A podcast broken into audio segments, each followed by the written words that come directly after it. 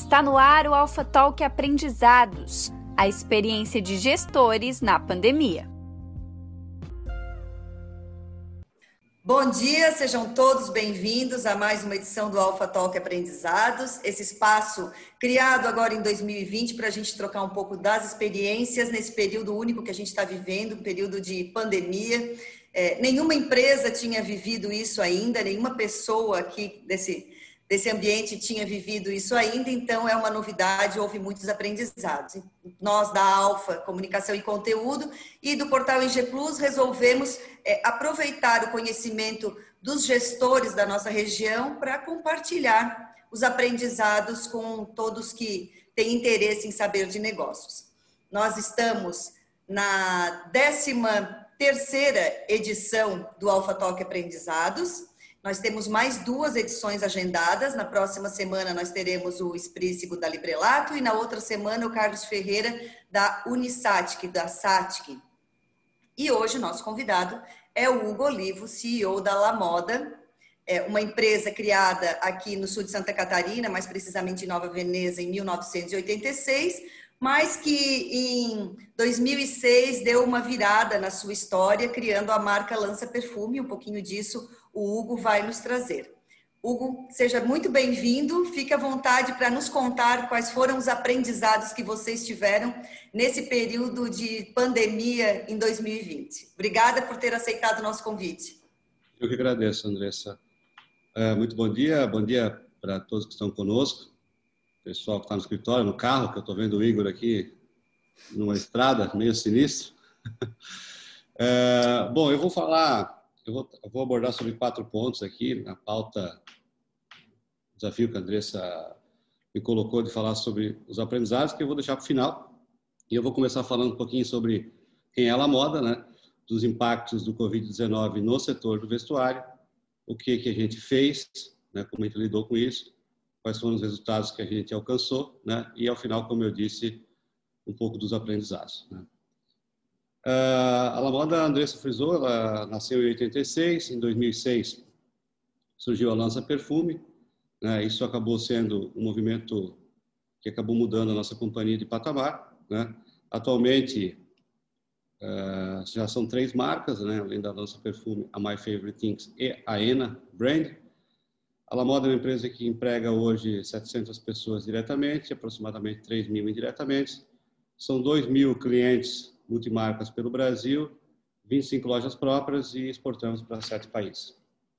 Uh, né? 2020, ah, primeira pergunta que, que eu acho que é importante responder é, é, como é que foi o ano, né? Porque isso ajuda a falar do enredo das coisas que aconteceram antes, né? A partir de março, especialmente com a pandemia. Em 2020, a moda vai fazer 70% do resultado que ela faria, uh, que estava previsto para o ano. O que é um resultado, eu diria, espetacular, né? Considerando a natureza dos impactos da crise no setor do vestuário e é, assim como nós e turismo, claro, todos os setores foram afetados de alguma maneira, mas o vestuário ele acabou encabeçando a lista dos principais setores, setores que mais caíram, né, consumo nesse período. Então, fazer 70% de resultado versus nosso resultado histórico, melhor resultado histórico do que foi 2019, ainda é um grande resultado, né? É, e a gente encerra 2020 com ambições para 2021 que elas são muito maiores do que seriam naturalmente. Vou explicar por quê. Né? Isso tem a ver com os aprendizados, com as coisas que foram colocadas em prática aqui durante a crise, né? do pico da pandemia, né? mas que acabou gerando todo um legado que a gente não vai deixar passar. Né? Ou seja, a empresa vai continuar é, funcionando em modo de crise, independente se a crise vai passar logo ou não. Ah, qual foram os impactos do, da Covid-19 no segmento de vestuário? Né? Em março, os dados de abril da Cielo apontavam em queda de aproximadamente 62% né, é, em relação ao ano anterior. É, em agosto, a gente estava falando em 50%. E, em 50% né? Ou seja, o último dado que a gente tem, que, que foi antes da, da, do cenário voltar a começar a crescer, foi o pico da crise, onde as empresas precisavam encontrar saídas, elas apontavam por uma redução né? caindo pela metade do patamar que nós estávamos. Né? É, foi bem interessante naquele momento, todos devem lembrar que era o momento que as lives sertanejas estavam em alta, né? todo mundo fazendo live em casa. Né?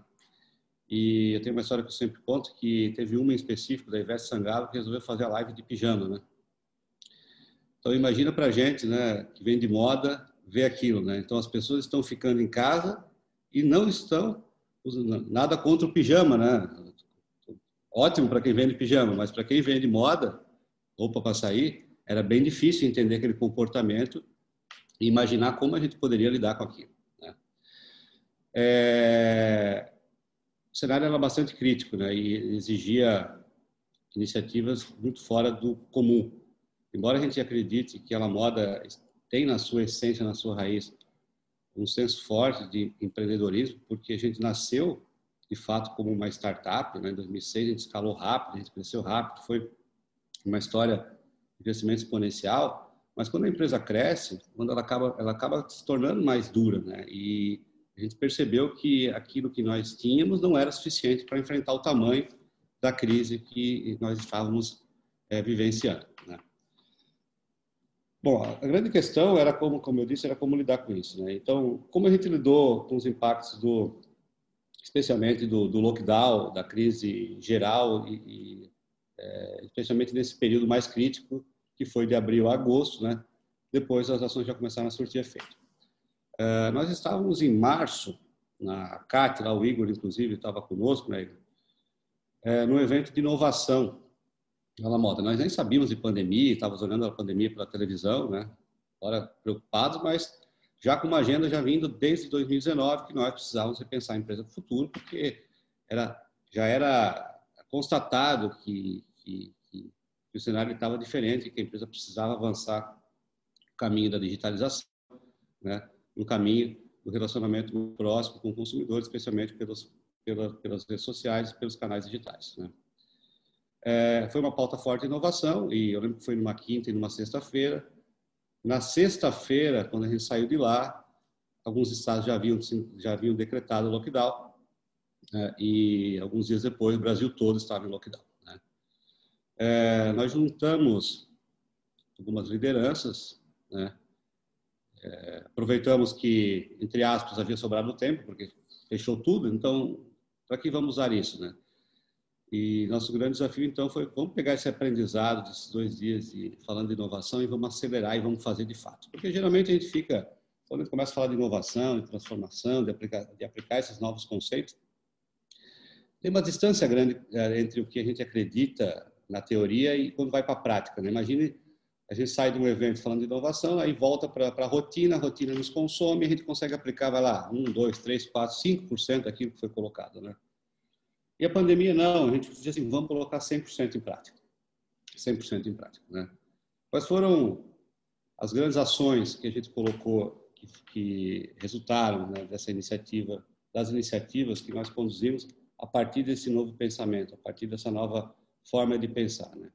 Primeira coisa, o primeiro desafio né, era como que a gente poderia ajudar o nosso lojista a vender mais, a liquidar os seus estoques, a vender, não liquidar, vender seus estoques, desfazer os seus estoques. Afinal de contas, nós somos um setor sazonal, extremamente sazonal. Abril, nós estávamos termin... é um período chave de venda das coleções de inverno, então todos os lojistas estavam estocados com esse produto.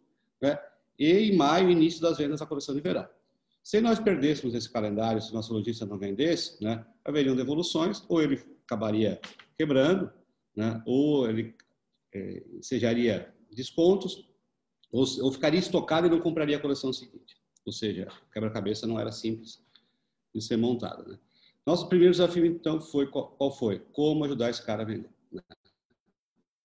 Com a questão da pandemia, as pessoas foram para a internet. Né? E o nosso desafio foi como a gente conecta o nosso tráfego, né? É, as pessoas foram visitando as plataformas do Perfume para comprar os produtos que nós estávamos ofertando. Aí tem uma parte importante de, de, de adequação de produto, porque a gente conseguiu migrar nossa coleção para produtos é, modais para se usar em casas ou em pequenos passeios. E as pessoas começaram a procurar isso, mas elas não conseguiam identificar onde os produtos estavam no lojista. Né? Então, direcionar esse tráfego foi uma das iniciativas que a gente colocou em prática. Né?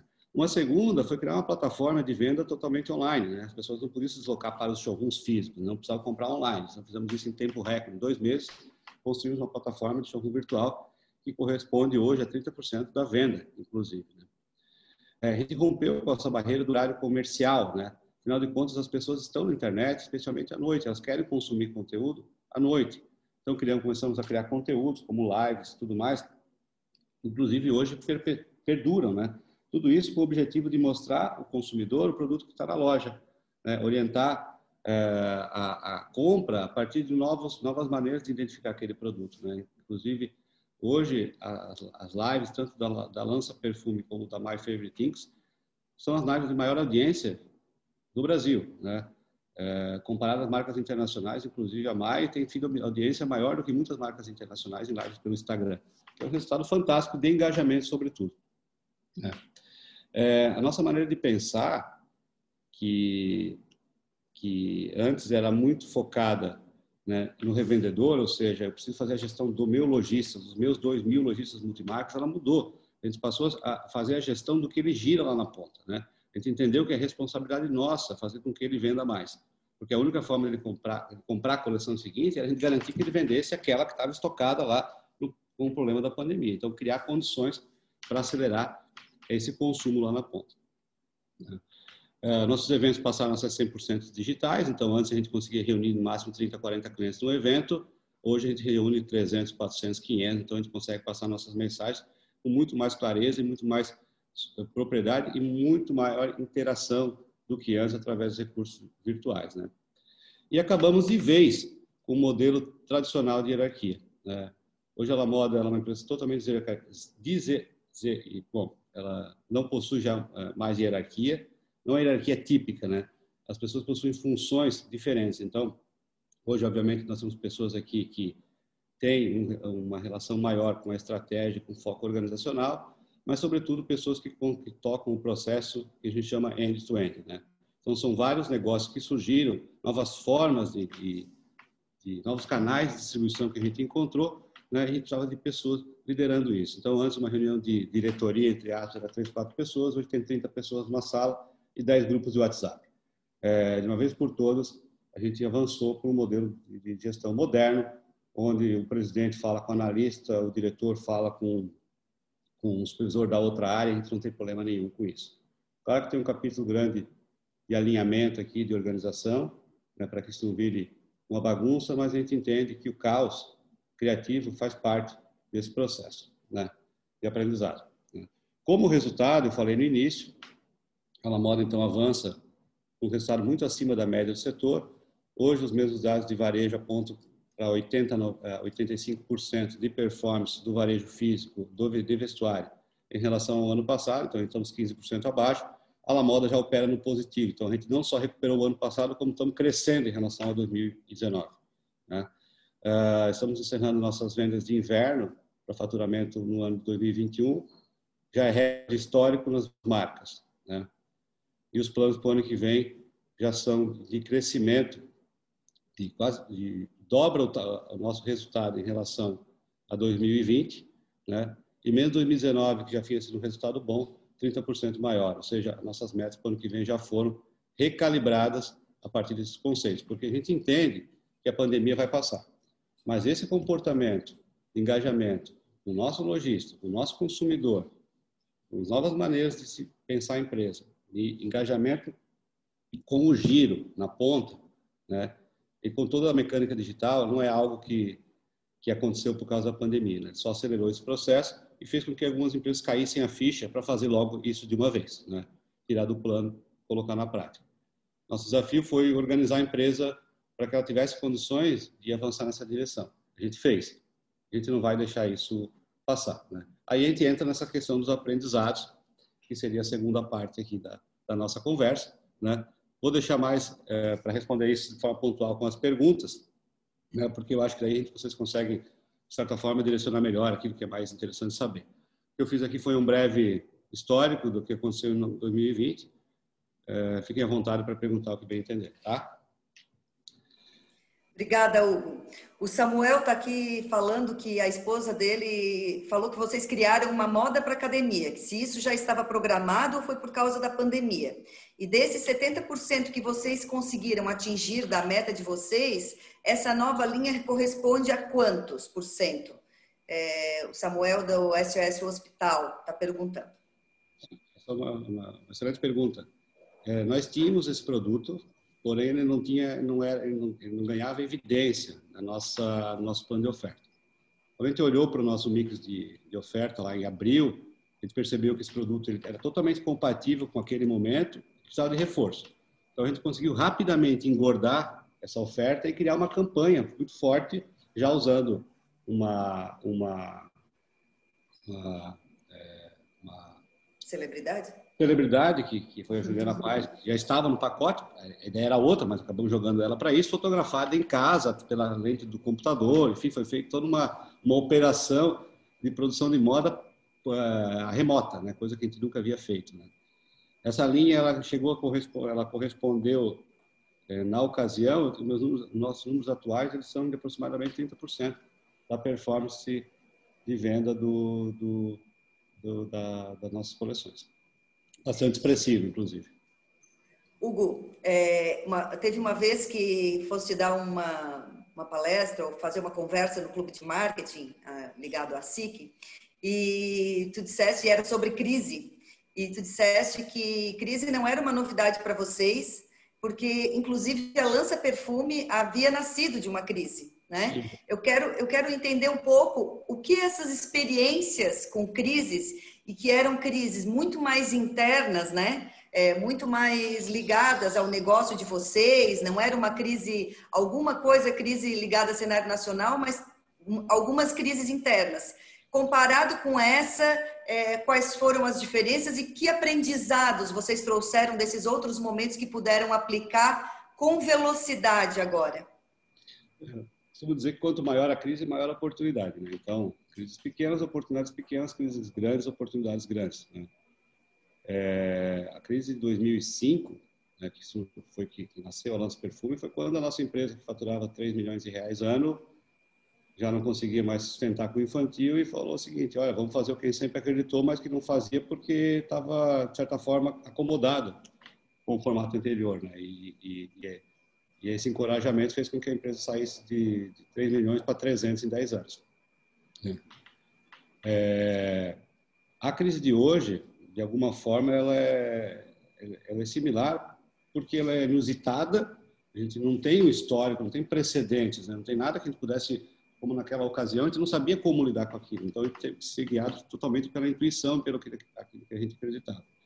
E da mesma forma que aconteceu em 2006, agora, né, a, a os desdobramentos né, das, das, dos avanços, das melhorias que a nossa que a companhia, que a moda adotou, elas são, elas parecem, vou chamar assim, suficientemente grandes para que a gente possa, inclusive, pensar num segundo movimento de expansão acelerado.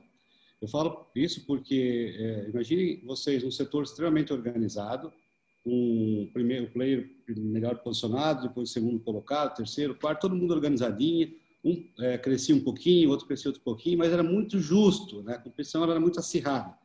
Quando veio a pandemia, bagunçou tudo isso. Né? Então, players que estavam super bem antes da pandemia, hoje estão piores. Outros que não estavam tão bem, estão melhores. Então, quem entendeu isso e conseguiu se organizar, de alguma forma levou vantagem depois.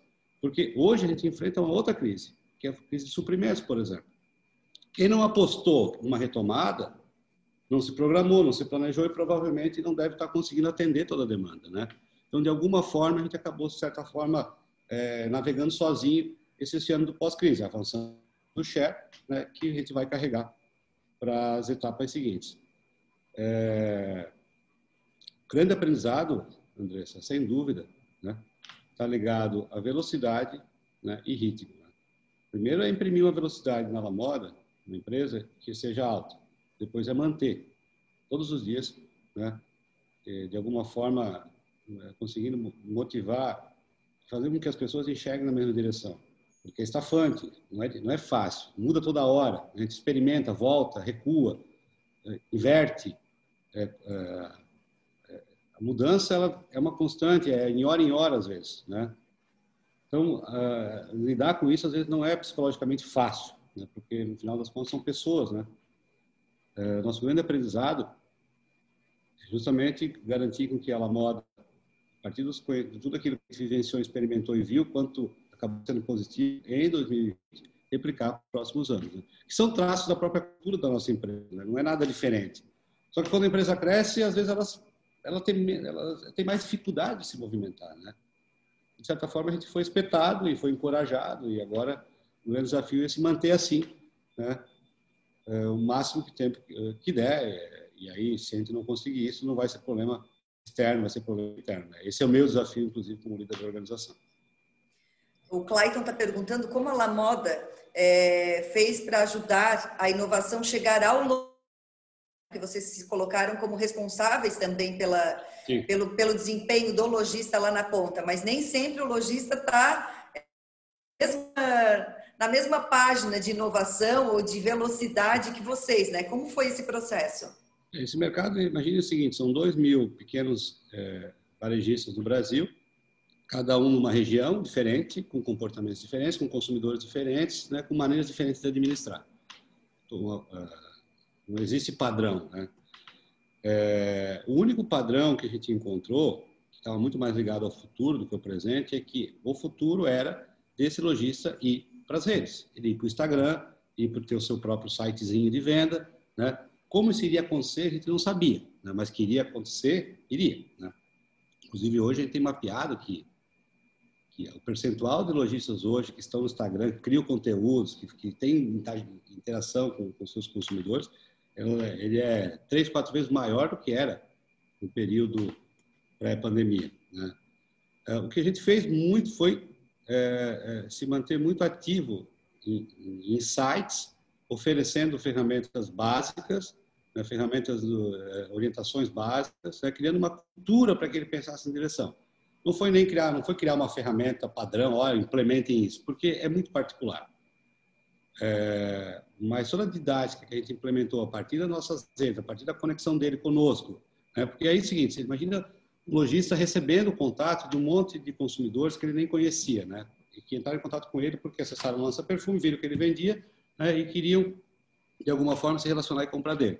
Se esse cara não tem o Instagram, não tem uma maneira de mostrar uma rede social ativa, né? Ele tem dificuldade de se comunicar. Se ele não utiliza o WhatsApp, que para muitos é visto como uma ferramenta de mensagem, mas hoje é muito mais do que isso, é uma ferramenta de venda, aliás, uma super ferramenta de venda, né? Só que se ele não tem conteúdo adequado, ele não vai conseguir se né? Então, como, como a gente criou toda uma, uma sistemática, de alguma forma ele acabou sendo incentivado, impulsionado para ir para os meios digitais, sob pena, se não fizer, né, de acabar perdendo o negócio. Ninguém quer perder negócio, não dói no bolso. E como ele não tinha venda, porque não tinha venda, ela está fechada, acumulado. Hoje muitos fazem lives, hoje muitos fazem é, leilão online, hoje outros, inclusive, é, perceberam maneiras de se antecipar, inclusive ao próprio site oficial com um diferencial de venda, outros específicos para públicos específicos, que, nicho, né, aquela moda, ela, a lança perfume, por exemplo, ela não, ela acaba não olhando, ela tem que olhar de maneira mais global, né? Então, o lojista já consegue ir mais específico em algum nicho uma, uma característica específica, às vezes mais regional, inclusive, né? Então, tudo isso foram aprendizados a partir né, dos, das várias, várias, várias implementações, várias transformações que a gente fez a partir da nossa plataforma central, né? Toda a parte de conteúdo gerado para que ele pudesse abastecer. A Andrea Salvalágio, é, que é presidente da CDL aqui de Criciúma, está dizendo que essa relação com os lojistas é fundamental, mas foram é, poucas marcas que fizeram isso. Então, vocês estão de, estão de parabéns. E eu vou aproveitar a, a, a deixa da André, porque nós atendemos a CDL, então a gente está em contato com, com varejistas de diferentes frentes. E uma das, uma das uh, reclamações, uma das dores que a gente percebe é a, a, o não uso do provador. Aqui em Santa Catarina, né, a gente não pode usar o provador dependendo do grau de, de risco da região. É, talvez outras partes do país não tenham essa restrição, mas aqui em Santa Catarina, sim. Porém, ao mesmo tempo, a gente vê a venda digital é, ascendendo e aí a gente não não tem o provador, né? Eu queria é, que tu compartilhasse um pouquinho, Hugo, a tua experiência, é, o que tipo de mensagem que tu teria para o lojista que ainda acredita que o provador é um recurso fundamental dentro da venda dele? Olha, Andressa, assim, quando a venda pela internet começou, eu olhava para aquilo e também torcia o nariz, porque pensava o seguinte, mas é tecido, é modelagem, né? Precisa tocar, né? E aí, e aí a gente vê os números hoje de venda pela internet é, crescendo a olhos vistos, inclusive, no nosso caso em específico, a gente está dobrando o número de vendas pela internet em, em relação ao ano passado. É, hoje, no mês de um dado só para usar no mês de novembro nossas vendas pela internet elas são equivalentes à venda das 24 lojas da rede ou seja uma loja online vende por 24 né? e não somos números baixos bom que diga-se de passagem né? uh, o grande desafio é como tu consegue tangibilizar aquele produto né? de maneira que ele consiga enxergar ele sem a necessidade de vestir, né? Primeiro ponto. Então, questões de padrões de modelagem, né? tu conseguir falar na descrição do produto exatamente do que, do que, ele é feito, como ele é feito, né? quais são os cuidados que foram utilizados, né? E tentar, usando alguma tecnologia, né? Propor a melhor numeração de tamanho de acordo com a anatomia daquela pessoa. A segunda coisa é a curadoria, né? O que fica melhor para ti, né? de acordo com os teus traços, de acordo com o teu tom de pele, de acordo com, o teu cabelo, de acordo com o teu, com teu físico, né? Porque às vezes isso é, inclusive, funciona melhor do que o próprio provador, porque às vezes a pessoa que está se autoavaliando não se avalia da melhor forma que poderia, né? Porque ela faz isso mais intuitivamente. Esse é o segundo ponto. E o terceiro é conveniência. Se eu mando para tua casa, tu prova em casa e depois tu me devolve, né? Se eu consigo fazer isso rápido, sem entrave, sem esse negócio de, ah, eu vou me desfalcar, ah, é difícil, ah, eu tenho que contratar um motoboy. Não existe mais isso, né? Conveniência Antigamente as pessoas iam até as lojas. Hoje as lojas precisam ir até as pessoas. Isso não é óbvio, né? Isso precisa evoluir muito, né? inclusive para a gente, não tem sido algo simples, trivial, a gente é cobrado todos os dias disso, mas não é simples, a gente tem o hábito de esperar as pessoas na loja, mas a gente precisa mudar, né? Porque eu não acho que o futuro seja de novo, seja ligado a shopping centers lotados, corredores comerciais lotados. Claro, o varejo físico vai continuar funcionando, mas vai ter aquelas pessoas que vão se apaixonar por, por conveniência, por entrega em casa e não vão mais querer ir ao centro, não vão querer ir mais para o shopping, né? Como a gente lida com isso? Então, para mim, esses três pontos, no caso da moda, são para mim os que são é, mais importantes para lidar com isso. São 8h58, a gente tem um compromisso de terminar às 9 mas eu quero fazer uma última pergunta para o Hugo, porque foi algo que me chamou muito a atenção, já que eu acompanho né, a trajetória da Lamoda há algum tempo, é, e vocês costumavam fazer eventos grandiosos de lançamento de coleção, é, sempre com celebridades, principalmente da Lança Perfume, depois vieram as outras marcas também, mesmo quando uniram as três marcas sob o guarda-chuva da La Moda, é, fazendo um evento único, mesmo assim eram, eram grandes ocasiões e de repente isso ficou inviável. É, e vocês tiveram que transpor, né, nesse momento, em 2020, ficaram inviáveis fisicamente, mas tiveram que transpor para o digital. E é isso que eu quero saber. Como é que foi essa experiência? Foi rápido de pensar, não, a gente tem condições de fazer uma grande experiência, de replicar aquilo que a gente fazia presencialmente no digital? Como que foi essa experiência? Primeiro que assim, a gente não costumava fazer grandes eventos, né? Nós costumamos, né? Então, não é físico, mas é digital e continua sendo um grande evento, né? É, é, fizemos isso no lançamento da coleção de verão, foi o primeiro um grande aprendizado, né? foi mais difícil, porque ali foi tudo era muito, muito novo, né? Não sabia exatamente quais ferramentas tinham disponíveis, inclusive teve eventos que que não rodaram, teve uma, uma live que nós íamos fazer um lançamento de coleção e de repente a tecnologia não funcionou e não funcionou e acabou, não foi ao ar e né, pedimos desculpas e vamos em frente. Tivemos que lidar com isso, né? faz parte do processo de aprendizado. Mas na coleção de inverno, que foi o último lançamento agora, que a gente fez um, a gente conseguiu fazer uma super produção no desfile, transmitida no canal da Nosso Perfume da L Brasil, é um super portal de moda, né? Sinceramente, eu não lembro de nenhum evento físico que tenha gerado tanto engajamento e tanta visualização quanto esse feito de maneira 100% remota. A convenção com os lojistas foi um sucesso, a gente conseguiu explorar todos os pontos de coleção, conseguimos ter 500 pessoas, ex-lojistas acompanhando, nosso recorde era 50, né? quer dizer, multiplicou por 10. Então, a nossa capacidade de interação ela só aumentou. Né? Então, é, tem certas coisas que não adianta a gente ficar brigando, enlouquecido, porque a gente não consegue fazer. A gente precisa se adequar. E a questão do digital é, é a principal delas. Né? O mundo, o futuro está nisso. Isso, isso quer dizer que o físico não vai existir mais? Óbvio que não. Só que antes o digital ele era parte do físico. Hoje eu diria que o físico ele é parte do digital. Essa é a grande plataforma. É isso que vai movimentar o futuro em todos os aspectos, seja do varejo, comportamento, enfim. Já estamos vendo isso em todas as esferas. Né? Então é só uma questão de, de tempo para que isso avance ainda mais. O Piero está dizendo que teve a satisfação de trabalhar na La Moda, o Piero Garcia, e viveu na prática toda essa agilidade e o amor com que a família Olivo se dedica ao negócio. Eu aproveito a fala do Piero para te agradecer, Hugo. Muito obrigada por ter aceitado esse convite para vir aqui partilhar a experiência de vocês, é, o conhecimento e os aprendizados. Muito obrigada. Obrigado também, foi muito legal conversar com vocês, tá? Até a próxima. Obrigada a todos que participaram, que acompanharam. É, na próxima terça-feira, das 8h30 às 9 nós teremos o José Carlos Esprícigo, CEO da Librelato. E na outra terça, que será a nossa última, o nosso último Alpha Talk Aprendizados 2020, é, com o Carlos Antônio Ferreira, diretor da SATIC. Eu agradeço mais uma vez a participação de todos e até o próximo Alpha Talk Aprendizados.